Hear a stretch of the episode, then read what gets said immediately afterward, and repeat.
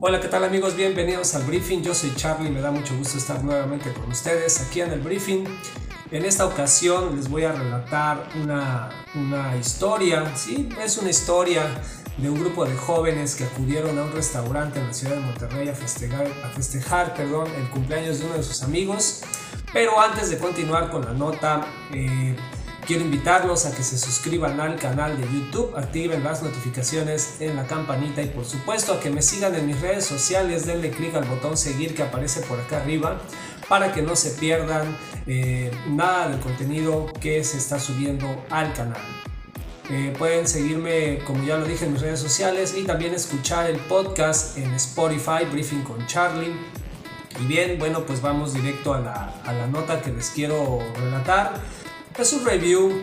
Eh, y bueno, pues resulta que un grupo de jóvenes que acudió al restaurante a festejar el cumpleaños de uno de sus amigos eh, fue sorprendido al recibir la cuenta ya que esta ascendía a más de los 15 mil pesos. Les voy a leer un fragmento de lo que escribió la chica, eh, de lo que denunció la, comensal en, en su cuenta de redes sociales. Dice, el día de hoy fuimos no voy a decir el nombre del restaurante, al restaurante a festejar el cumpleaños de, de mi amigo.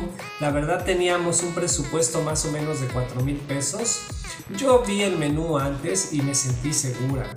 Al llegar todo bien, quisimos beber un tequila y luego normal, limonada, cerveza y bueno, nuestros platillos fuertes. Sorpresa, cuando llegó el pastel y nos ofrecieron whisky, nos, nos pusieron varios, nos dieron a oler todos los whiskies. El mesero estaba súper insistente y al final mi amigo eligió un Dalmor 25.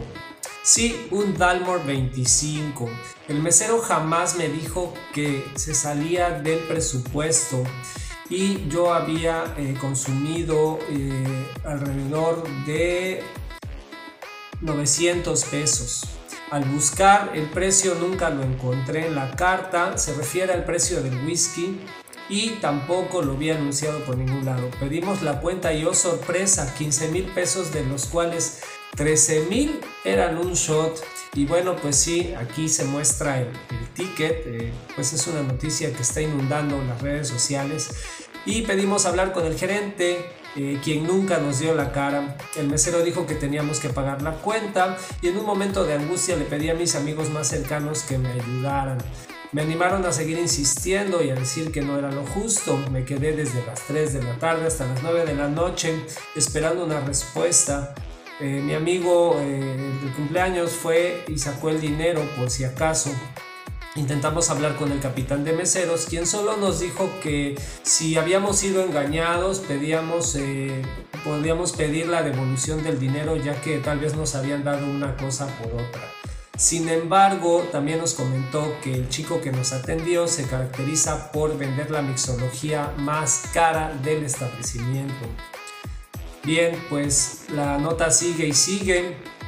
Eh, en mi opinión personal, eh, queridos comensales, cada vez que acudan a un restaurante, pues traten de, buscar siempre el precio de los productos que, eligen, ya que pues nos podemos llevar eh, desagradables sorpresas.